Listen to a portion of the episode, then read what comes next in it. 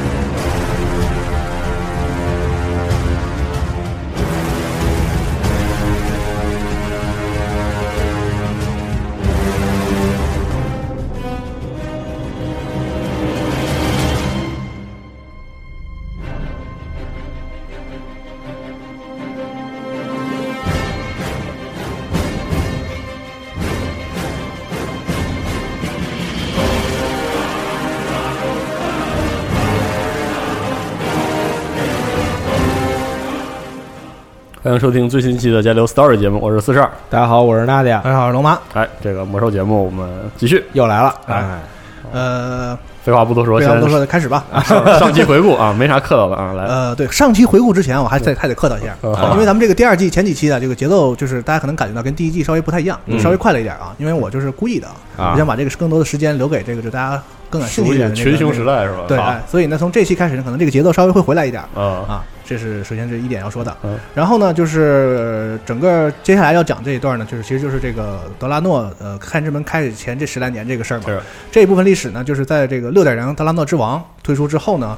呃，暴雪通过这个编年史和游戏中的这些，就是重新的再演绎吧，对这一段的这个故事进行了一定的重写。哎，像就说白了吃书嘛，咱们都熟悉的一个说法。哎，呃，而且这个新设定呢，呃，可能很多人会误以为它是一个对，就是那个平行宇宙钢铁部落那边的那个部落的一个描写。不是啊，我们现在说的不是。但呃，也也这么理解也对，但实际上呢，可能你没有，可能很多玩家没意识到，就是说它这一部分历史也适用于我们宇宙。就是说啊，对对，在我们去干涉那个平行宇宙的事件之前，都一样的。呃，其实是它是一样的，同啊，就这这个故事适用两边的啊。所以就是说，呃，我上一期说过，说可能会替换一些这个小说内容嘛，但实际上呢，两边其实会有一些矛盾。啊啊！所以呢，我这个纠结了一下，所以决定还是按照咱们这个整个这个系列节目的一个原则，就是以编年史为准。好啊，虽然可能貌似这编年史也开始要吃了啊啊！这个我 吃我自己，对，现在现在胃口也开始这个 变得越来越好了。但是呢，咱们还以这个为基准，就是编年史还是以现阶段咱们看待这个魔兽故事的一个这个标准吧。好，按照。整体来讲以编年史为准，然后呢，我会引用一些有趣，然后又和现在的编年史不冲突的这些小说里的地方，好，呃，丰富一下我们的故事。哎，这就是一个这一期前面要交代的一部分啊。然后呢，很多人也反映说前两期好像为什么时长变短了啊？啊，这一期可能就会稍微长一点。好，我预计会长一点啊。嗯，先录再说啊。对，然然后刚才就是回到咱们这个 previously 啊，啊，这个 World of Warcraft，哎，嗯。这个前几期讲的什么事儿呢？啊，这个在在在呃三期之前咱们就不说了啊。前两期就是黑暗之门开始前约四百年前左右，兽人击败了食人魔的帝国啊，在德拉诺这个星球上，然后成为了德拉诺大陆上的新的霸主。对。然后此后呢，就兽人呢在各地这个繁衍生息啊，形成了很多具有他们这个不同的文化和不同特点的这些氏族。对。哎。呃，过这样过了两百年，到了黑暗之门开启前的两百年，然后维伦带领的德莱尼人啊，在这个逃不停的这个流窜啊，逃窜，流窜，逃窜，然后然后军团的这个追杀的这个情况下，然后呢驱动着他们的这个宇宙飞船吉尼达尔的三个纳鲁油尽灯枯啊，没有没有没有能源了，然后就坠落在德拉诺上，就是德莱尼人来到了德拉诺大地上，在此后的二百年间呢，只有这个食人魔曾经一度啊，很不自量力的这个就是挑衅过一次，挑衅过这个德莱尼人啊，打过一仗。呃，但是很快就是死的败败的很惨嘛。对，兽人这边和德莱尼呢，就是有偶有这个小规模的摩擦冲突，是的，和一些这个个别的氏族。整体来说相安无事啊。这样又过了两百来年，然后时间就来到了我们上一期的最后这黑暗之门前开启前的十三年嗯左右。然后我们提到了两个后来的这个英雄角色，此时还很年幼啊。对对，呃，关于这个年幼的设定，其实在这个新的设定里，把这个部分也稍微弱化了，就是。看起来这个两个人的是比原设定里那个年纪要更长一点哦啊，这两个人就是双狼氏族的杜隆坦和黑石氏族的奥古瑞姆。哎哎，他们俩在一次这个遭遇呃食人魔之后呢，被德莱尼人给救了。对，然后他们俩就来到了这个这个少战城市城市嘛，对吧？他见到了维伦，有一个简单的这个接触啊，这是我们上一期的最后。哎，然后就正式开始这一次的故事。呃，在讲这个之前呢，还是要说这么一个背景，就是呃，萨格拉斯，我们知道这个是宇宙中的一个终极的 BOSS 啊，在实体宇宙中终极 BOSS，有好几季没出场了。对啊，他这个毁灭了万神殿之后。开启了自己这个一个扫清宇宙的这样一个燃烧远征的这样一个行为，对。然后招募了艾瑞达人之后呢，就是给他的强大的这个军团也加入了一些这个智呃智囊智囊团，嗯，哎，但是在他这个很成功的这个远征的过程当中呢，哎，有一个世界就他妈抵挡住了他的这个 让他吃了 远征啊，就首次出现一个这样的世界，这就是我们的艾泽拉斯星球，是。哎。哎。整个这部分咱们就回去听这个上古之战，那小呃第一第一季的这个这个第几六到六六七八九是。啊上古之战这部分。对，呃，艾泽拉斯的这个原著的这些种族呢，在一个叫做暗夜精灵的种族的带领下吧，啊，抵抗住了他们的入侵。是的。然后这个萨格拉斯啊，Sagaras 就很 对对，一定要这么发音。Sagaras 就很愤怒，说这怎么还有人这个是我搞不定呢？是。然后他就立誓要不惜一切代价，我要再打回来啊！酝酿着呃，一直在酝酿着这个第二次入侵。嗯。呃，运这个萨格拉斯这么厉害啊，他你看万神殿都被他打败了，但是他要再次入侵艾泽拉斯呢，他也会面对着一些这个很很棘手的问题啊。主要这个问题呢，概括起来就是两个时间与空间上的这个问题。是的。首先呢，第一点就是你想打开这个通过传送门这个方式，打开这个通向艾泽拉斯传送门呢，首先你需要这个超乎想象的这个能量的这个供应。哎，他第一次入侵的时候呢，是通过蛊惑这个暗夜精灵的女神艾萨拉，哎，最近她的这个动画哎出来了。这个帮他开了用永恒之井开了一个传送门，嗯，但是这个第一次打完仗之后呢，这永恒之井啊被艾萨拉斯的守军就给毁掉了啊，就没有永恒之井了，所以这个传送门这个事儿就很难很难搞定了。是啊，那第二种方式呢，就是要通过常规方式腿腿对穿行宇宙的话呢，这个就是会遇到一个时间上的问题，就是离得太远啊，他可能走到这儿了，可能要以这个数以万年计的这样的时间才能消耗这么多时间才能来到这儿。呃，按说呢，你以腿儿来呗，神的这个角度来讲啊，他们一打仗就打个十几万年，你你就腿儿来也无所谓。但实际在萨格拉斯眼中呢，就是燃烧的远征这个事儿，其实本来就是一场与虚空领主的一个时间赛跑，嗯，很急的事儿。对，就是说我必须要赶在艾泽拉斯这个星魂被腐化之前，把他弄死，赶到这儿。因为什么呢？艾泽拉斯这个星魂很厉害，就是他一旦这个觉醒，那完了，就是最厉害的这个泰坦。对，所以就是说我必须在他腐化之前，我得先赶到这儿把他解决掉。啊，所以他就很着急，说我不能就是腿着来，对，还还是得想办法，嗯，啊，所以他要解决两个问题呢，他就是采采取了这个怎么说呢，两手抓，双管齐下的这样一个策略。是，首先第一，他要找到一个在阿德拉斯的一个就是帮他掀起混乱的这个代行者啊，为什么呢？因为他要确保他再次来的时候。不会遇到像第一次来那么强烈的抵抗，众志成城啊，还是还是有一怕，就是觉得说这个星球上的这些种族不太好搞，啊。我再来的时候呢，是首先他们自己成为一盘散沙啊。我来的时候没有，不要再像第一次那样抵抗，哎。然后第二个呢，他就是说我还要充实我的这个军团的实力啊，要找一些这个新的种族加入到我的这个然后军团当中，哎啊，这是这两个事情。那第一件事呢，就是我们在第二季的前两期就讲过了，守护者这个找到了这个叫麦迪文的家伙啊，通过一系列方法，大家可以听那两期，嗯，他已经占据了这个人的身体啊，就搞定了这个人，这是他的一个内应。嗯，第二件事呢，就是他需要找到一个新的种族作为他的这个先头部队嘛，哎，然后在德拉诺这边，我们就讲讲他这个这一部分的事情。当年这个维伦啊，发现了阿克蒙德和吉尔加丹就是堕落的时候，他。叫就开始计划逃跑嘛，说这俩人这个已经已经不可挽回了，我得我先自己谋谋生路吧。他最先联系的呢是他一个副手啊，很信任的一个副手，也是他的一个好友吧，叫塔尔加斯。啊，但是这个结果呢，我们就是第一季的第二期的时候讲过这个事儿，就是这个塔尔加斯呢是个二五仔。对啊，他在维伦联系他之前，他就已经投靠了那边了。嗯，哎，然后就把他出卖了嘛，然后在关键时刻，这个纳鲁险胜啊，用这飞船把他们接走，这么个事儿。啊，第一，当时第一季的时候呢，我们采用了一个小说的翻译版，叫塔加斯啊，就是这个塔尔加斯啊，是一个人啊。现在我们就统一叫塔尔加斯了。嗯，然后在此后的这几万年间啊，追击德莱尼人这件事情，那很自然就是塔尔加斯的差事嘛。嗯，哎，然后这个塔尔加斯呢，在这个过程中呢，就对德莱尼人和这个维伦的这个憎恨之情啊，这个与日俱增。是，而且甚至是不低于吉尔加丹和阿康蒙德。这为什么呢？一方面就是当年维伦在纳鲁的帮助下逃脱这件事情。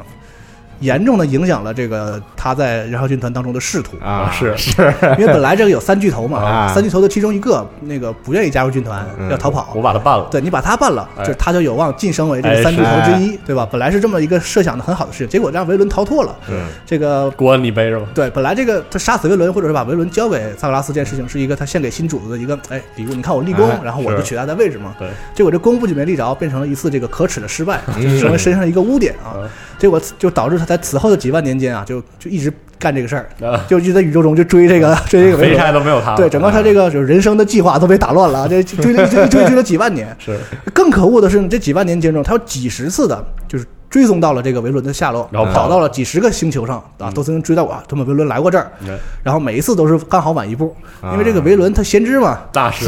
这有一个先知能力完，还有这个纳鲁的帮助嗯啊，他就是每一次都错失一步，这个事儿反复演绎了几十次。你想他这个恨呐，这个很痛苦啊与日俱增的这种这种仇恨啊，就是是所以他就非常想抓到这个维伦。哎，在他屡次屡次的失败之后，哎，他终于就来到了这个德拉诺星球上。找到一些线索。对他怎么就来到这儿了呢？因为这个上两期我们讲过，说这个德莱尼人那个这个这个飞船。坠毁的时候啊，那嗯三个纳鲁不是已经这个行将这个就木了吗？烧干了，对他们这个到了生命的尽头呢，就会转化成这个暗影生物。对。哎所以这个就抛了。神圣能量啊，进入虚空的这个过程，这个散发出来的这个能量波吧，嗯。或者磁场，就被这个塔尔加斯感就感知到了。哦，然后他就来这儿查。查，因为他知道这个神圣力量肯定跟纳鲁有关，嗯。这个纳鲁呢。就是老是帮着这德莱尼，他就是来调查，哎，一查果不其然，就是这个来了维伦他们就在这儿了。哎，壳算给你逮着了。对，而且这家伙你想追了几万年，就是开始很就是很善于卧薪尝胆的一个人啊，嗯，这就是听侦查了一百多年，他最后搞搞清楚了，哎，这帮人不仅来到这儿了，他们还走不了了，哎，这个乐飞乐开了飞飞船也飞不了了，飞船啃在这儿了，对，啃在大地上了，对，然后他就很兴奋啊，他们被困在这星球上了，这回你可跑不了了吧？是然后他就赶紧回去报告这个吉尔加丹，吉尔加丹呢，这个很赞赏他的这个谨慎啊，没没有打草惊蛇，哎很不错啊。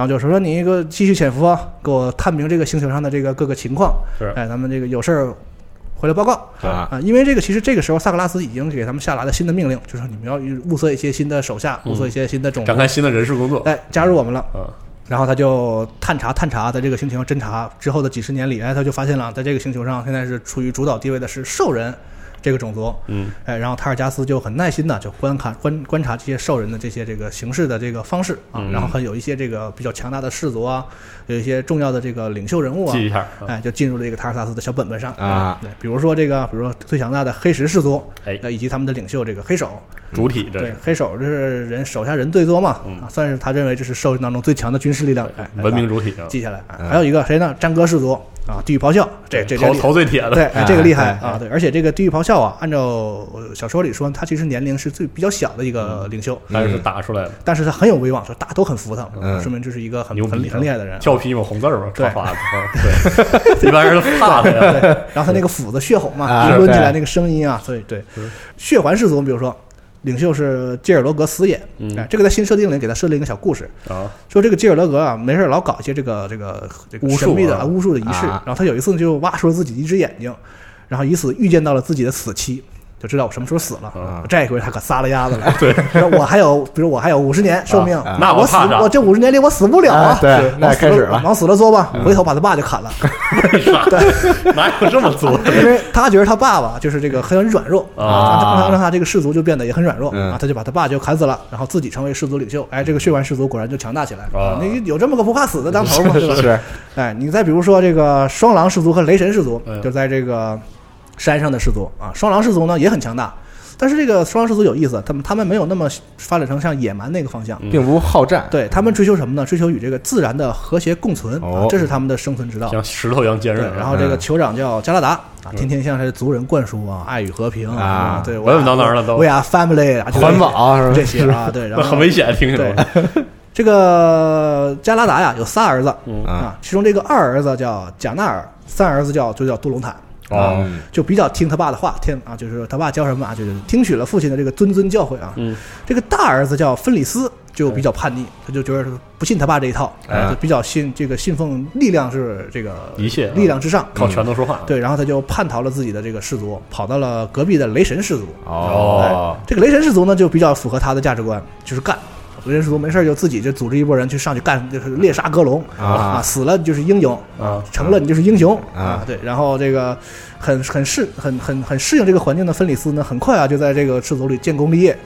啊，可能杀了不少哥龙吧，估计他应该很厉害。然后很快取得了威名，哎，渐渐的就后来最后终于成为了雷神氏族的酋长。哦，这分家了还挺牛逼的。他大儿子跑雷神那边还当了个酋长，真挺牛逼。雷神那边也是不拘一格降人才，你厉害就当酋长，是 就是这么。不要扯，没有用。对，没什么别的这个。对，那除了这些老的氏族呢？哎，也有些比较新的氏族，在这个阶段形成的氏族，你比如说碎首氏族。哦。怎么来的呢？说这个食人魔啊，就是因为他曾经统治大地嘛，啊，他曾经这个有这个奴役其他种族的这样的传统啊，比如奴役兽人，然后那么他就很多兽人呢，就让他们给他们抓起来啊，然后让他们在竞技场中互相对决，哎，啊，就是一个我们很熟悉的故事啊，啊，斯巴达克斯，对，然后就在这个兽人的 这个这个怎么说？对，斯巴达克斯，在这个兽人当中就有一个人，兽人奴隶当中就有一个人就是揭竿而起，起义了啊，这就这人叫卡加斯，是啊。他就怎么跑呢？他就是为了挣脱他锁着他的链子嘛，把自己的一只手就给断了，砍断，然后就从那个锁锁链中解解放出来。然后他就告诉他的这些同伴啊，你你们也砍，你们也砍啊，大家砍还砍一出来就另 有种乎，对对，出来好好这个一万多个、两万多个这种只有一只手的兽人，然后就这个怎么说起义成功，嗯，然后呢，他们就形成了一个新的氏族。这个卡加斯把他们氏族氏族就命名为碎手氏族，那就碎了手我再起义嘛，啊，这碎手氏族。后来啊，这个。氏族已经成立之后，好多人也是为了证明自己是真正的碎手氏族啊，这个没有这个必要，也要把手碎掉啊，有有这样的传统，遵循这个传统。对，还有他们有在脸上给自己就是刻一些刀疤啊，就是这个先把自己的容貌弄得比较比较弄得狰狞，比较狰狞啊，就相当于无面者，对这样的一种的反抗者，这样一种比较血腥的这传统吧啊。然后这个这个氏族的人啊，就比较。怨念怨气比较重啊，就觉得全世界都欠他们的啊，就有这样一种比较扭扭曲了，不太好交往啊，这么一个种族啊。塔尔加斯通过就是观察这些氏族，啊，就感觉到说啊，这个兽人这个种族啊，有点厉害啊。有两把刷。首先，这个意志很坚很很坚强，是。然后呢，还有明显的暴力倾向啊，这个 就比较凶啊，看起来很很值得很值得利用啊。嗯。那当然了，这个兽人氏族里也有就不那么暴力的嘛，就比如说我们去提过的这个影月氏族，哎，比较神的，他们的领袖就是睿智的奈奥祖啊，奈奥祖先生啊。奈奥祖呢是什么呢？他不仅是这个一个氏族的领袖，他也是这个所有氏族当中的萨满祭司的一个导师、长者啊，都跟他学习这个萨满之道。奈老师，对，而且他呢算是最强大的萨满祭司嘛，他跟这个元素的交流也最紧密。是的，然后就没事把跟元素聊这些事儿呢，跟他们分享分享啊，就是办办研讨会啥。影月氏族以及奈奥祖呢，都受到各氏族的尊敬啊，这么一个地位。然后呢，我们就可以回过头来说一说这个杜隆坦的事儿啊，这是咱们上一期讲过这事儿吧啊，他在这一阶段呢，算是故事的一个比较主要的角色啊。这个杜隆坦上一期我们讲过，说当时出那个事儿的时候呢，他还差一年成年，嗯啊，这个一年之后他不就要参加他自己的这个成人礼成人礼了嘛，对吧？啊，这个成人礼叫奥姆瑞戈，我们上一期提过啊。所谓的成人礼，我印象中我记得没错的话，就是去杀那个塔布羊，就 是一个人扔到荒山野岭，你杀六十个，杀杀六十个，杀 六十个还是 三十三十三十？人家生出来就是人家不世俗的人，本来声望就是崇拜的，所以不需要杀。你杀一个证，杀一个证明你能杀，证明对对对，做任务就完了。对，所以杀一个就可以了，意思意思啊。然后呢，就把这一个羊扛回来，就成年了嘛。嗯，终于在他成年这一年的这个克许哈格典礼上呢，哎，他就不用像去年似的，就是到晚上你该睡觉睡觉，哎，他就是成年人了嘛。哎，然后就加入到这个成年人的这些这个会谈之中啊。刚才我们提到的那些什么各个氏族的酋长啊，什么黑手啊，地狱咆哮啊。啊，这些什么人他都见到了啊，包括耐奥祖这些啊，他一看啊，一看这些，看看这这现在的我们的英雄人物们啊，挺牛逼的啊。对，然后他与这个奥格瑞姆呢，也也是再次能见面了，是，因为他们俩这时候友情也就更好了嘛。是，而且同样的，奥格瑞姆呢，这时候已经继承了他这个这个祖上的这把毁灭之锤，哦，跟在这个黑手后边，我觉得这我朋友现在这个出息了啊，有范儿，很不错啊。更重要的是呢，这个杜隆坦啊，在这个。呃，这一年的这个典礼上，遇到了他生命中的另一半。哎呦，这个故事小说里写的很有意思啊。来了来了，是这样啊，这个他跟奥古瑞姆正在聊天呢嘛，然后那个奥古瑞姆就说：“哎，你看。”那边有一个，这是那个，他就是天生的战士。啊！这么夸人的事儿，对啊。然后这个阿奎瑞姆就顺着这个我这个图隆坦顺着阿奎瑞姆这手指的方向去看嘛，哎呀，一看不得了，对，眼睛这个眼睛瞪得很大，看到了一个这个兽兽人的女性啊，长得笔挺，一一身这个强健的肌肉啊，浑身腱子肉，哇！然后这个光芒，那个火光映照在他这个棕色的皮肤上。哦，他非常优美啊！伸手从一块这个烤烤的塔布羊上往上切肉，做这么一个动作。其实你说能优美到哪儿去？我就不不是不是很相信。很优美，拿小刀嘛。对，这个杜隆坦就觉得啊，这个眼前这个女这个女兽人啊，是他眼中这所有兽人美德的化身，完美的女神，这太太太太棒了啊！然后他的一举一动都带有着黑狼般的野性优雅。哎，那个小獠牙啊，精致而美丽啊，磨得很尖利。嗯，对，长得这个一头黑发，梳成小辫儿在脑后，是吧？然后这个杜隆坦就觉得，我操，这太太美了，这这尤物啊，太棒了。嗯，如此完美。对，他正看着，就说这这是谁呢？他就觉得不认识，没见过。嗯，然后这他一想到这儿，心里马上就是很沉，说这是哪位氏族的姑娘？是吧？对，因为什么呢？你想，兽人氏族的生活都比较集中嘛。是。他想说，这个我既然不认识，那完了。那不是我们氏族，就是别的氏族的人。对，这个咋办？对，这如果我们氏族有这有这个，那我早都认识了，就很愁。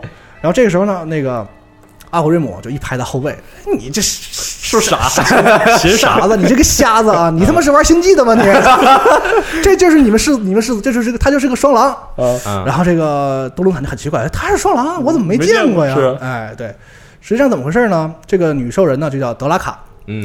他呢，就是在刚出生的时候啊，这个是个体弱多病的这个小孩儿。哦，在这个兽人的文化里啊，就是生出这样的孩子呢，就是比较这个不吉利啊，就可能不太好。当然也没有什么太太严重的事情嘛。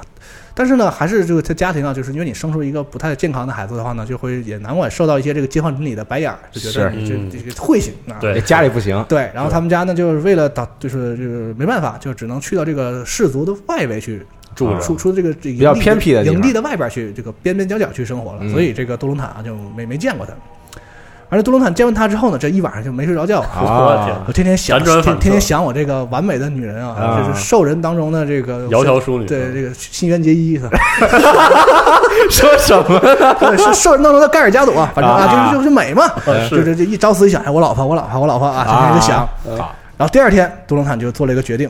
我约约一个，约一个啊，约他，然后就去向德拉那向那个德拉卡发出了邀请，说是咱们的请的话，就请你吃个饭，请你看个电影什么的吧。然后兽人就说：“我请你去狩猎。”这这这这怎么请啊？这不就因为要要一起狩猎吗？因为在这个兽人文化里啊，就是邀请狩猎是一个就是还比较露骨的一个求爱行为哦，就是这个男女兽人一男一女一起去狩猎这个事儿是一个很亲密的行为啊，是这么就很明显了。一说，比如说像咱们说我请你干嘛干嘛，请你看个电影，可能你就暗示觉得说啊，他是不是对我有意思啊？对，在兽人文化里呢，可能就是邀请狩猎是一个这这是是一个是这么个作用。嗯，然后这个德拉卡说。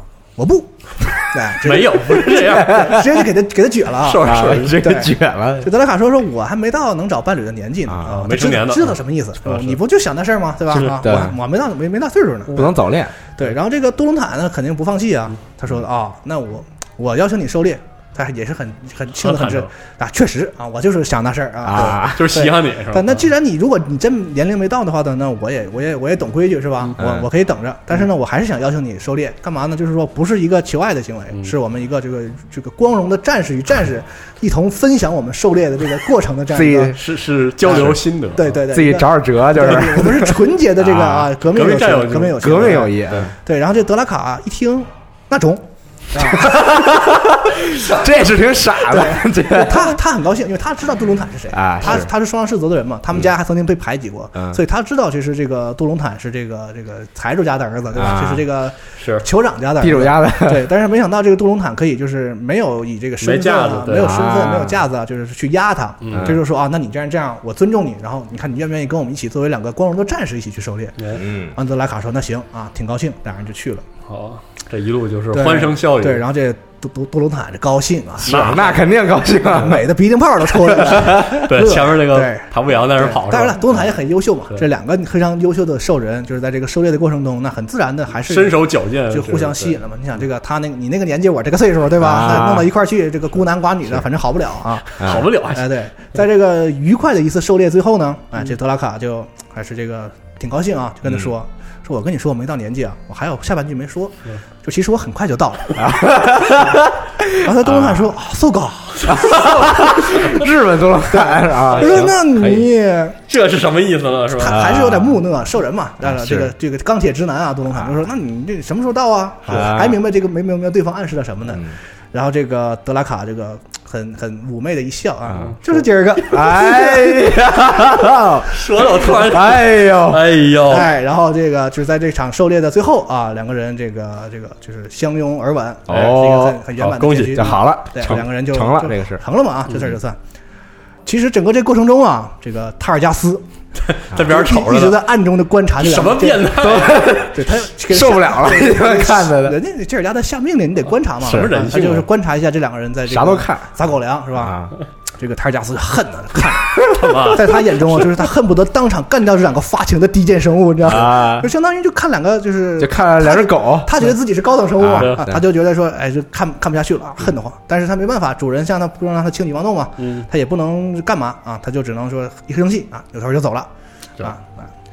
虽然说这个这部分呢，可以给大家再介绍一下，就是说在小说里呢，呃，把小杜隆坦就描述为说他一想从从生出来就被认为是继承人嘛，啊是嗯对。但其实，在新的设定里，他刚才我们提到他有两个哥哥，对这个大哥芬里斯分了家嗯啊，就跑到别的氏族去了啊。但是他有个二哥呢，对吧？按说也不是他继承嘛，是啊，哎，所以我们下面就可以就得说一说他这二哥为什么也也没继承啊说这个事儿。说这个在战歌氏族这个连年的这个这个征讨，以及这个卡加斯带领的奴隶暴动这个这个影响下吧，嗯，这个玄吹堡食这个食人魔就算是一蹶不振，啊就是罗马帝国亡了，对，很难就恢恢复元气了，恢恢复不了往日的，基本要崩的这个状态啊。嗯。当时这个刀塔食人魔的元首叫做科尔格洛克嗯，就很愁，说我们就不能这样就堕落下去啊，是还是想要这个这个挣扎一下，拼死的挣扎一下。然后他就首先要看中了这个双火岭，就是这个双狼氏族和这个雷神他们雷神氏族在的这儿，就是说我要夺取这个双火岭作为我的一个新的根据地，啊，还这么想的。但是呢，自从这个他们这个高加帝国没落之后啊，他们就这个人丁稀少，啊，这个兵力也不足，然后他们就是刀塔的这些食人魔法师啊，就是做了一个很残酷的实验，就是强迫这个食人魔啊与这个被抓住的兽人奴隶进行这个杂交。杂交，嗯。啊，然后杂交出一种这个新的混混血的生物，叫莫克纳萨。啊，这种生生物呢，就是兼具着食人魔的力量和兽人的智慧，很很不错。嗯。然后再再强迫这些莫克纳萨互相在这个结合，然后生下更多的莫克纳萨，就啊。充当他们的这个呃怎么说仆从和兵员吧。哦明白哎，对，而且呢，他们怕这些这个新的种族这个就是造反，还定了一些很很怎么说很血腥的这个管理方式，比如说连坐，嗯，哦就是说你你们家出了一个，哎你们全家要杀死，哎，对，就通过这种方式来统治他们。嗯然后紧接着，这个刀塔食人魔就以这些新的种族为这个先锋军是马前族，嗯开始这个大军就席卷双火岭啊，从兽人手中夺去了很多这个很不错的富饶的土地。双狼的酋长这个这时候是加拉达嘛，他就呼吁这个附近的几个兽人的氏族，包括联合起来雷神氏族和白爪氏族，咱们一起联合起来啊。嗯，但是雷神那边的话呢，那这时候不是他他那个就是跟他不太合的这个儿子大儿子是酋长啊嗯，就是跟他爸也关系不太好，是就就我不干，我不不跟你联合啊，我们自己来哎。这个雷神氏族呢，天天就是趁着夜深人静啊，老突袭这个食人魔的这个营地哦啊。但他们这个人数也不多，不能起起起到根本问题。但是他们很残忍啊，抓打到食人魔那儿也是这个，不管是男女老幼全杀掉啊。然后这个。呃，双狼这边就不太认可他们这种行为，是啊就是两边没有联合，打起来没个头啊这哎，不同的是，这个白爪氏族呢，理念上就和双狼比较一致啊，他们就同意了这个联合的这个建议，组成了一个兽人联军。但是他们也没有说取得什么特别明显的战果啊。嗯但是有一个成果，就是他们抓到了一个莫克纳萨的，呃，在这个种族当中比较有威望的长者，嗯叫莱欧洛克斯。哎哎，大家听这个名字可能就没什么印象，嗯比较陌生。但他儿子你一定听说过，哎。叫雷克萨。瑞克萨。啊，就是他。啊，雷克萨，哦这是雷克萨他爸。嗯。哦，而且这个设定呢，还并不是新加的，这很早啊，就是在本来就有很早以前这个啊，这就是雷克萨的半兽人就有。当时我们在七十级的时候，你去到你那个新的外域的时候，嗯。你能找到这个人做做一定的任务。啊。哦，后来这个雷克萨也回到了他们那个是氏族氏族的那个领地上啊。没错。嗯。长者呃莱欧洛克斯啊，就和这个兽人们就就就说了，说其实我们也不想给食人魔卖命，但是我们那个被血腥统治啊，如何如何一说，然后这个兽人一听啊、原来是这样啊，然后那行那我们就联合一下吧，对吧？然后他们就定了一计，让这让这个莱欧洛克斯啊先返回了要塞，然后这个鼓动他的这个同胞造反。啊，嗯这个四处放火、啊，干这些这个内应的事儿，然后这个兽人呢从外面这个夹击，啊啊，杀进了糟蹋要塞，对，然后两边这个血战一天啊，终于战胜了食人魔，把食人魔赶出了要塞。莱欧洛克斯亲手就勒死了仇人，这个他们这个食人魔的元首哦，叫科尔洛洛克啊，这个老头还挺厉害啊嗯。然后这个兽人这场战争呢，也付出了惨痛的代价，血战是吧？哎，就是刚才我们说的这个老二，这个加纳尔二儿子，二儿子就死在这个战斗当中了。哎呦啊，所以就是老大去了别的氏族，老二死了，所以这个这个继承家业这个事儿就落到落到了杜鲁坦身上啊有这么个过程。然后这些莫克纳萨呢，虽然打赢了，但是他们拒绝了，就是这个双狼氏族说，你们要不然跟我们一起生活的这个邀请还还挺富庶的啊，这个好意啊，他说嗯我们自己还是就是别的地方找一块地儿，我们自己安安稳稳的生活，他也不想卷入这些这个兽人氏族的这些这这些这些啊事情啊。对，呃，莱欧洛莱欧莱欧洛克斯就带着他的族人来到了戈尔隆德的一块儿就是比较偏僻的地方啊嗯，然后他们在这儿就一起生活下去了。嗯啊，后来呢，我们再来到外域的时候，能够能够遇见他们，是对。是一个还还算爱好和平的一个种族吧，他们自己受到迫害的苦过，也不愿意不愿意招惹是非，就这么一个种族。嗯是呃，关于这个莫克纳萨的设定，其实确实是刚才我说的，很早就有，并不是说六点零新加的。嗯但是关于他们是这个就是被实验造出来的这种设定啊、哦可能我在早的早先的这个魔兽的故事里好像还没有这部分体现。嗯而且最逗的是什么呢？这个莱欧洛克斯的儿子雷克萨和杜隆坦的儿子萨尔，他们俩在这个到了艾泽拉斯之后，有这个这个玩过《魔兽争霸三》的朋友知道，嗯这个精诚合作是吧？然后建立了部落。这个雷克萨是部落的英雄，是的因，为他在部落的这个建立过程中，可能功劳比萨尔还要大。是哎，但是这俩人呢，就没提过爹爹，就是爹认识。他俩他俩他俩爹中间有这么一段，嗯等于说是这个双狼氏族把他们家人救出来的。他如果有这个渊源的话，他俩一定会说的。是的，而且萨尔也不用那么费劲的去请雷克萨呀，对吧？我应该是我这招之即来啊！我操，这恩人啊！对啊，对，但其实这个这个设定应该是后来再加的，没错。嗯嗯。嗯。然后又过了两年啊，黑暗之门开启前的这个十年，快开了，对，这个吉尔加丹得知了这个兽人情况之后，就觉得哎，嗯。这个兽人很好，而且他们有一个弱点，就是这个兽人很迷信，对，啊。天天这个拜祖先啊，拜元素啊，我随便这个啊，寡人寡人略施小计啊，哎就可以很容易操控他们啊。蛊惑他们，这相当了解啊，估计这个观察的不错，各种各种一本一本的，对这不什么都看吗？就连人谈恋爱都看吗？是。真挺厉害这个。嗯，然后他就决定说，想要利用兽人来攻击这个德莱尼人。但是呢，我们刚才说这个塔尔加斯就很不很不乐意，我他妈追了几万年，不让我动手你不让我动手，你让兽人就捡了个便宜，他就很不乐意啊，就请求的主人说，要不您再考虑考虑。对，但是这个在燃烧军团和吉尔加丹的这个整个几万年的那个过程中，从没出现过说你竟然敢对，让我再考虑考虑啊。是那你再说一句，对，但是这个另一方面，他也理解这个手下的这个愤怒，他也很愤怒啊，但是他也要按照自己的计划来。嗯。吉尔加丹也没有特别严厉的惩罚他，就说这个事儿，那你就不要管了，嗯，就给你调出这个，你就不要再管这 case 了啊。对，调出这个辖哎区，把他从这个重案组调走了啊，啊。就你就不要管这事儿了。德拉诺以后你也不要问了，就把他支走了。哎，好，把他支走之后呢，这个吉尔加丹就开始这个开始腐化兽人的这样一个过程。我来接手整个对，啊这事儿。整个这个事儿，但他得还是找到一个这个代行者，因为这个杰尔加丹远在阿古斯嘛，你知道对啊，远在人在这个这个扭扭扭曲虚空是吧？是啊，他是得找到一个代言人，那就形成了一个叫古尔丹的兽人。哎，这个说古尔丹啊，出生在科尔德隆边缘的一个小氏族嗯，这家伙出生的时候先天残疾，是的然后，这个刚才我们说了，这个兽人氏族里就比较忌讳这个生出这个不太健康小孩这个事儿。是然后他们他家从小就受到了很多的这个白眼儿吧。嗯这有个片子讲了，对对对，呃，郭尔丹有一个专门给他做了一个小的动画，动画的这个来讲述这个事情啊。他氏族中的这个萨满呢，还是比较有同情心的，是的，就建议他说：“那你既然这个身体这么不好，要不你去那个城隍庙吧，去城隍庙拜一拜。”就是觉得你这个身体异常，可能跟这个魔法力量肯定是有点关系。是对你去想想招儿，对，告诉他你上纳格兰那不有元素王座吗？你问问，你上那儿那个问问那个元素，要不你也练练这个行，学了萨满之道，也许能减轻你身身这个身身心这个痛苦啊。是然后这个古尔丹呢，就是立这个怎么讲，跋山涉水啊，嗯吃了很多的苦啊，终于来到了这个元素王座。来到这儿的时候呢，就是又哀又乐，又又哀又又累又饿，奄奄一息啊，就嗯跪倒在这儿，说的这个元素啊，你帮帮我吧。是啊对，行，这个这个这个元素呢，出来一看，说这个家伙，这不是好人，这个这个嗯。心眼儿，这个人一下就看清了他对这个个。人心眼儿是歪的啊，嗯。然后就拒绝了他的这个请求。完了。啊然后那个就疯了，对，这被这个悲伤和愤怒就淹没了的古尔丹，就从此开始诅咒这个世界，嗯。就觉得说，我操，我都这样了，你这元素你居然不管我。什么慈悲，什么 什么佛，什么这那个的，都他妈扯淡，你知道吗？对。都不信了啊，对，然后这个时候，吉尔加丹就开始够蛊惑他了，来了打打通了电话，对，就跟他说说，哎，你别信那玩意儿了，了解一下你信我吧，啊嗯，我教你有一种东西叫邪能啊，这个厉害。啊，你学了这个之后，你会变得无比的强大，嗯你就可以如何如何的厉害啊，这个荣华富贵啊，没人敢再歧视你。对，就反正就说这一套吧，大家嗯应该也都理解。哎，然后古尔丹一听，那行，对吧？反正也没什么，我也没活路了嘛。对，对我也没没什么可搭的了，就是哎，心一横，嗯，对，而且他自己对这个族人的这个基本上就是都是憎恨和这个厌恶的感情，对，这个族人把他排挤出来，让他没有活路嘛，嗯，所以他就很恨自己的这个族人。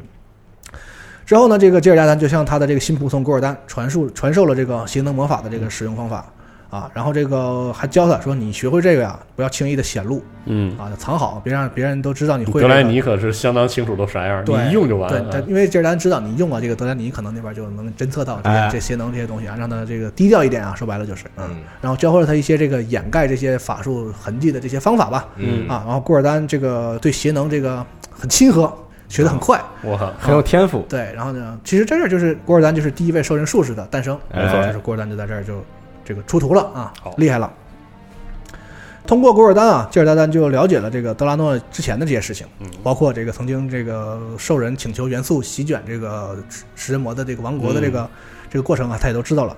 所以呢，他就想出一个办法，就是说，如果我们再能扰乱这个元素，让这个元素起一些什么幺蛾子，先别让它动核武器，这不就能引发一些灾难吗？是的。啊，那我引发了这些这个灾难的话，就能让这个元素变得动荡不安，然后我就能更好蛊惑这个兽人。是的。对，然后他就指指挥这个古尔丹说，用这个邪能魔法呀，去洗劫这个元素网络。哦，不是大张旗鼓的要把它推平。对，到那儿就就了去撩人家啊。啊，对。这个元元素啊，四个元素之怒。很厉害，但是他们没见过邪能啊，也不知道这是什么玩意儿啊，所以这个这个就是怎么说，这个这个信息不对称啊，这个知识就是力量啊，所以这个古尔丹知道他们是什么啊，他们不知道古尔丹用的是什么力量，所以就这一交手啊，古尔丹就去占了上风，取得了胜利啊，然后这个这几个元素也是。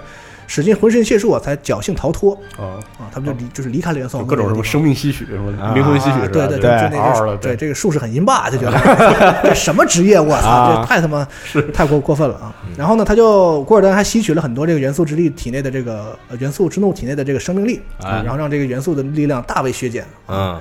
这这个行为就导致这个元素真的变得混乱不堪，嗯，然后德拉诺就会之后就变得就是这个季节就混乱，然后什么久旱无雨，什么洪灾泛滥，就是先旱一年，然后涝一年，对，旱的旱死，涝的涝死啊，对对，没个好年，对这个山上都是什么冰雪覆盖，河流干枯，溪水枯竭，什么物种灭绝。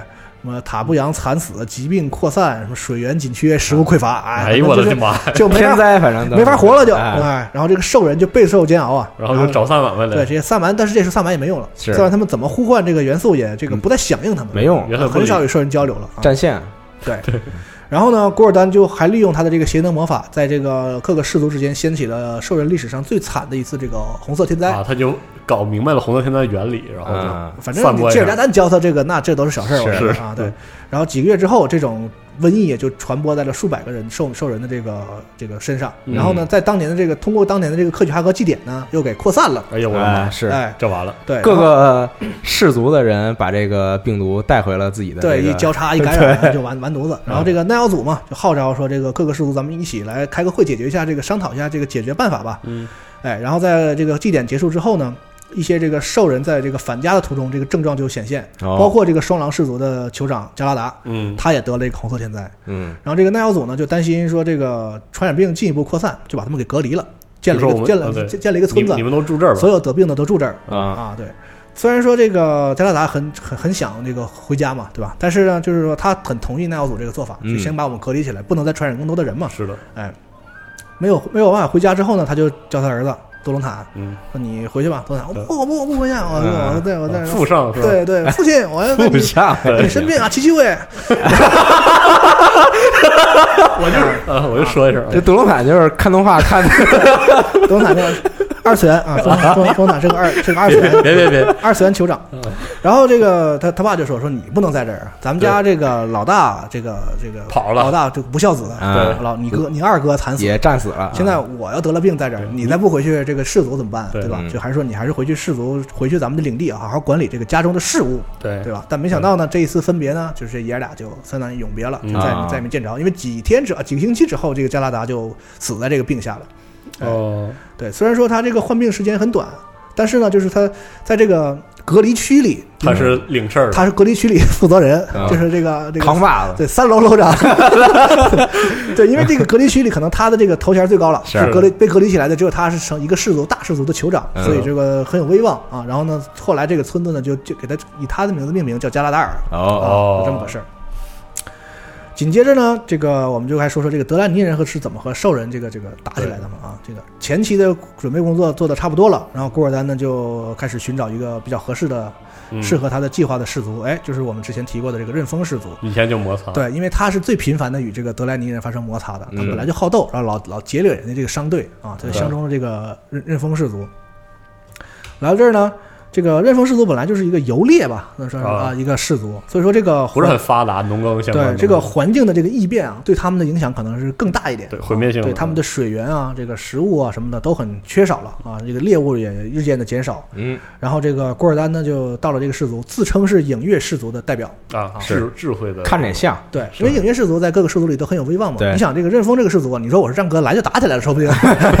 你说我是影月的啊，这个任丰也也说啊，那影月的可以聊两句啊，对，学者。对，而且你看他那个佝偻八翘的样子，对对，本来就像，一看你就不是战哥的。你能，你要是战哥的，这你都活不到现在，生出来就被地 地狱吼砍死了。是对，然后说我是影月的啊，就是这个跟他谈，说这个跟他跟他讲，跟人风氏族讲，我跟你说，就是这个德兰尼人弄的这些元素。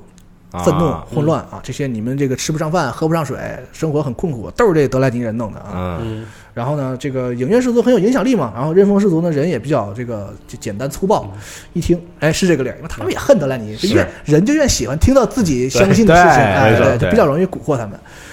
就任方氏族就被古尔丹的蛊惑的，就开始又更大规模的去劫掠这个德莱尼的商队，还突袭了一个就是算是不算商队一个旅行的队伍吧。嗯，哎，杀了好多德莱德莱尼的人。这其中呢有一个很关键的人叫莱兰，嗯，他是守备官马尔拉德的妹妹。哦，就被对，但是没杀，抓走了，抓来抓了一堆德莱尼人走。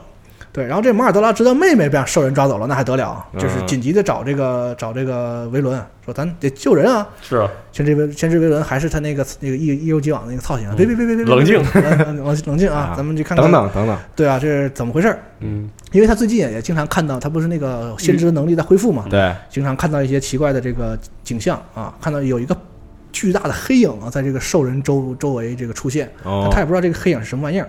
那不就是吉尔加丹嘛？就是那个吉尔加丹那个千那个千里传音那些这个的这种感觉，他就侦测到，但是他不知道是什么，哎，然后正在这个怎么说由于踌躇的时候吧，就听说说这个刃风氏族啊，这太太太太不是人了，把那些抓到的这个德兰尼啊，准备这个这个公开处刑一下，献祭，对，再做一个什么血祭仪式啊，要把这些人都给弄死。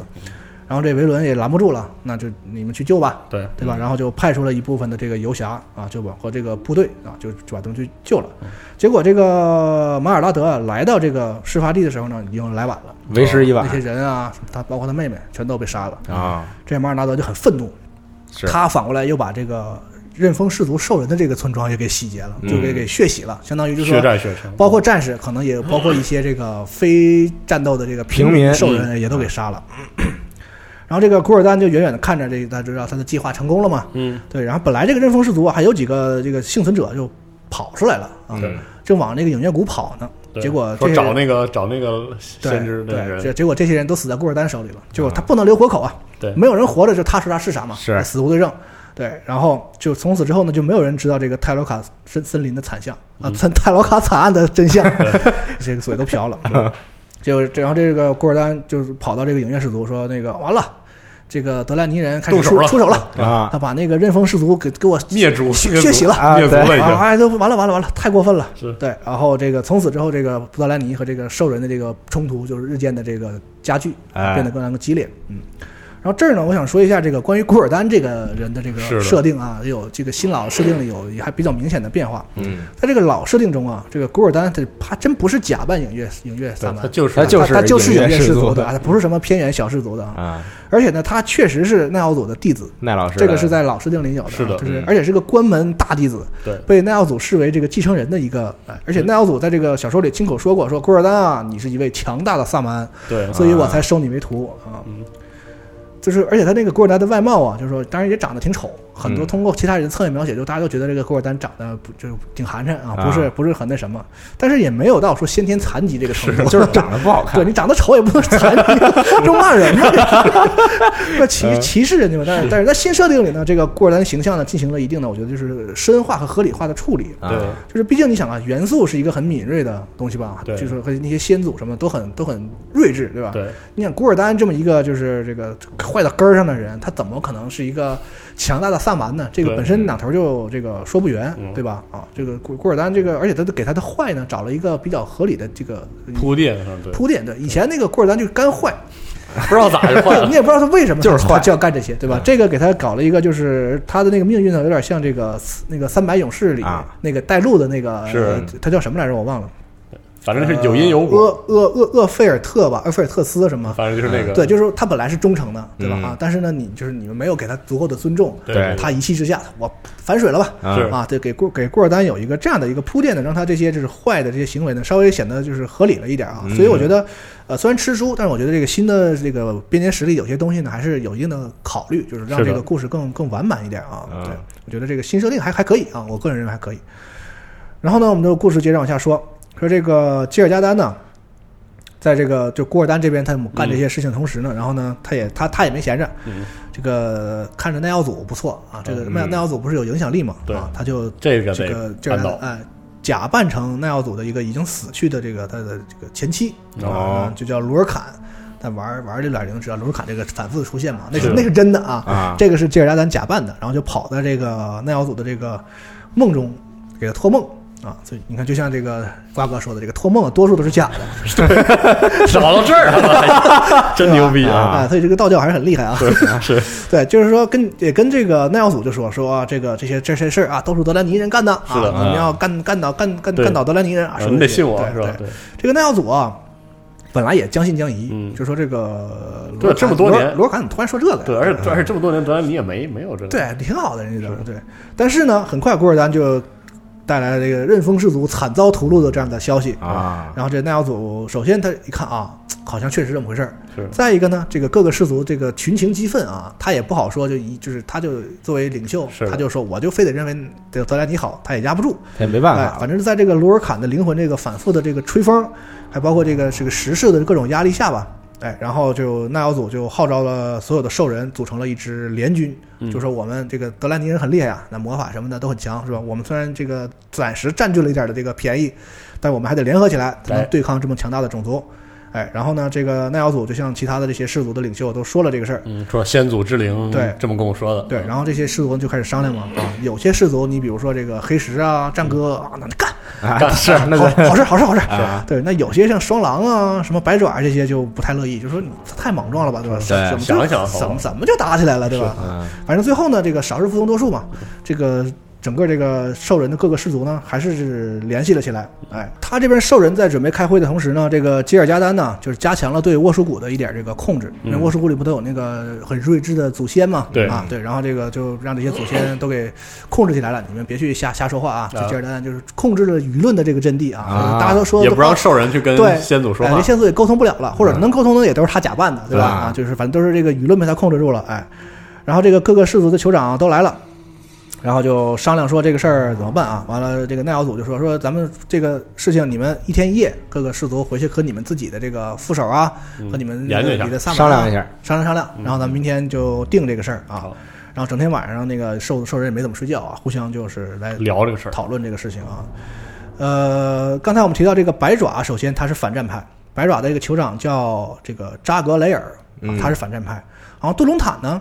也同意这个扎克莱尔，他也是反战派啊。但是呢，就是多隆坦这个内心很矛盾，就是说，首先啊，他的手下的一个大萨满祭司德雷克塔尔，就说我也看见那个祖先跟我说了，是是那个啊，说 跟跟奈奥祖说的一样啊，那都假的嘛，对吧？是。对，然后呢，他他们一直都很尊敬萨满祭司和先这个祖先的这些教导，他觉得这个应该是祖这个先祖不会忽悠我吧，对吧？对啊。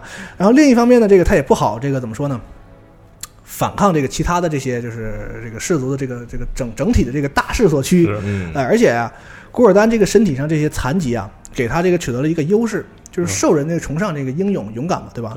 你想这个身体这个残残疾人，你这个这个办万个人是都敢于为了部落是吧，联合起来要这个冲锋在前是吧？你说我们在不同意，那我没有道理，不同意这个事儿就会被人看不起，就觉得很懦弱。这个事儿其实是让古尔丹占了点便宜，就是很多兽人就是也不见得完完全同意这个事情，但是就是我不能显示了我懦弱啊，这个一时之勇也也也也促成了这个最后这个部落的形成吧。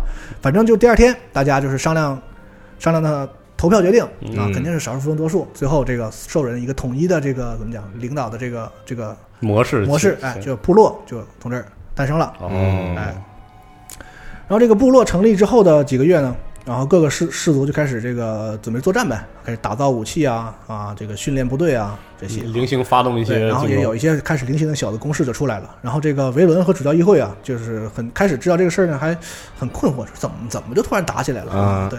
但是呢，他们也并不意外，就说这个兽人啊，他也确实就是这个比较逞武勇之这样的一个种族，嗯啊，而且这个元素这么混乱，对对，很有可能影响到他们心智。是，反正这个维伦开始说还是稳住稳住，哎，然后就派一些使者去各个氏族问问说到底咋回事儿。啊！但是这个时候呢，兽人已经就是关了他们这个这个外交的这个大门了。嗯，德你一人来一个杀一个，那还有好，对吧？贸易也不做了。对这个事儿就不是很好办。然后维伦也不知道怎么回事，但是没有办法，他只能觉得说，那我们也得保卫自己嘛。嗯，所以说这个谈是谈不了了，但是我们也不能这个任人宰割嘛。对对。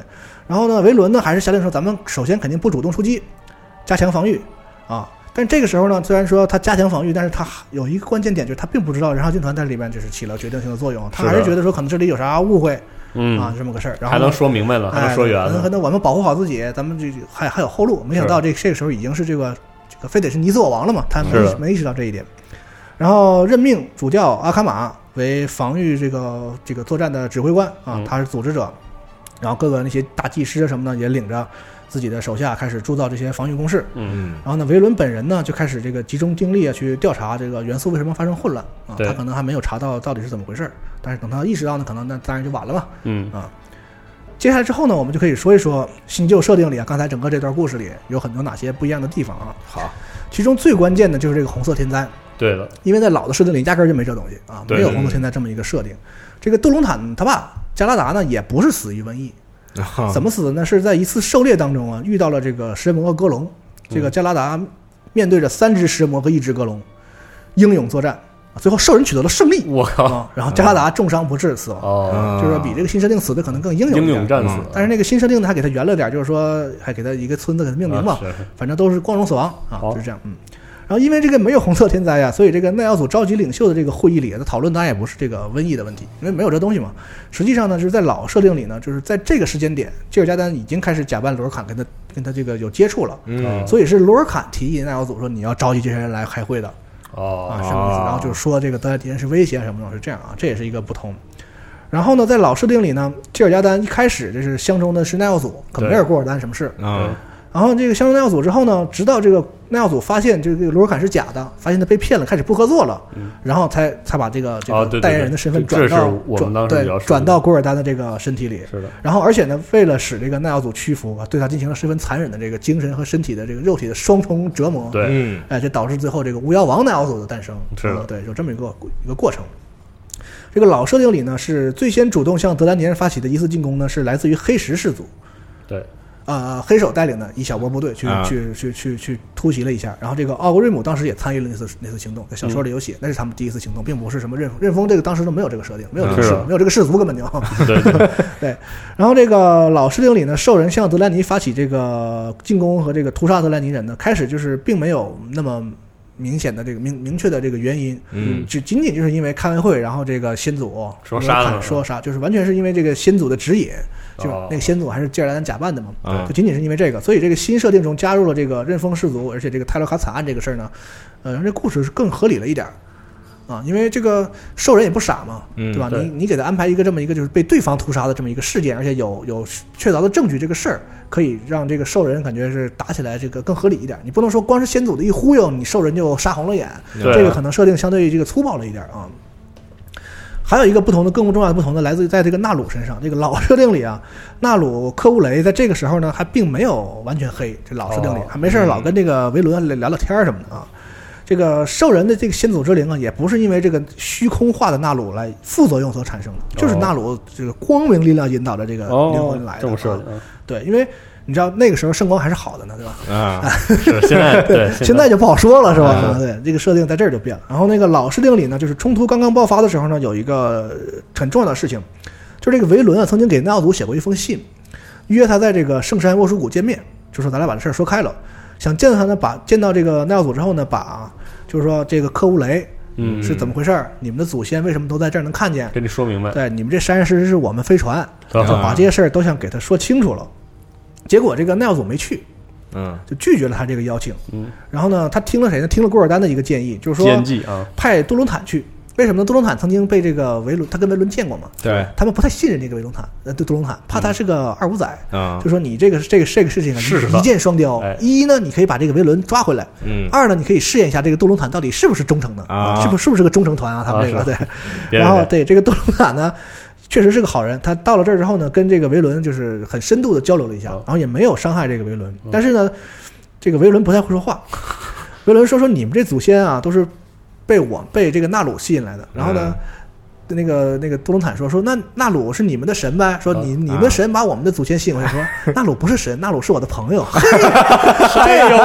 这这杜隆坦就很生气，说你说他妈什么呢？装逼呢？觉得对方很傲慢，就是说你我们的我们视为神的东西，是你朋友给你认为跟你是平起平坐的啊？对，就是觉得受到了其他族的侮辱，所以最后呢，他也就是没有办法相信维伦整个这套说辞。嗯，但是呢，他也没有伤害维伦，就把维伦给放走了。但这个事儿就显示他了，就在奈奥祖看来，你就不是个忠诚团，对对吧？你我让你我让你抓维伦，你怎么给他放走了呢？你不忠诚。这个事儿也就是算是给后面埋了一个伏笔，就是说为什么多隆坦有之后的命运，包括他儿子萨尔之后的命运，就是从这儿开始，他跟整个这个呃老的部落中间有一定的间隙，对，就在这儿啊。行，然后今天我们的故事差不多就是。到这儿了啊，然后下一下一集开始呢，大概大概就是这正更大规模的冲突了啊。对，现在我们节奏稍微慢一点了嘛，讲的更细致了一点。是的，节目的最后呢，啊，配合着我们最新的这个《部落与联盟征杀》的这个游戏版本啊，我们给大家回顾一下曾经在《部落的崛起》这本小说中啊，就是作为这个历史的讲述者塞尔，嗯，有过这样的一段独白。啊，以这个独白呢来结束这期节目啊，我们觉得就很适合这个新的版本啊，很适合吐槽一下他们啊。塞尔是这么说的。他说：“恐惧啊，会多么轻易的被转化为仇恨啊！不错，这是天生的、本能的自我保护反应。但我们忽略了人和人之间的共同之处，眼中看到的只有差异。我我的皮肤是绿的，你的皮肤是粉的；我有獠牙，你长着耳朵；我的皮肤光滑，你披着皮毛；我呼吸空气，但你并非如此。如果我们一味的执着于这种事情，燃烧军团就不会被击败，因为如果那样，我便永远不会与吉安娜·普鲁德摩尔联合，也不会与精灵并肩战斗。”如果那样，我的人民便不可能存活至今，更别提与牛头人和被遗忘者结盟。哎呦，这是这是塞尔的一段关于这个你这段话选的 啊，是吧？那就是关于这塞尔关于这个种族啊，关于这个和平，关于他这个就是治理部落的一个一段自白。哎，我觉得大家可以感受一下。对，好，这期节目差不多到这儿了。好，嗯。真是没想到我们居然会落到这儿啊！在这个时间点落到这儿，我靠，可以可以可以，好，嗯，反正大家期待一下下期啊，下期就是重头戏，嗯，打起来了，对，桌子都掀了的故事了，也是一段很悲惨的一段故事，没错，对，从德莱尼那个角度来讲，没错，嗯，好，好，那咱们就下期再见，下期再见，嗯，拜拜。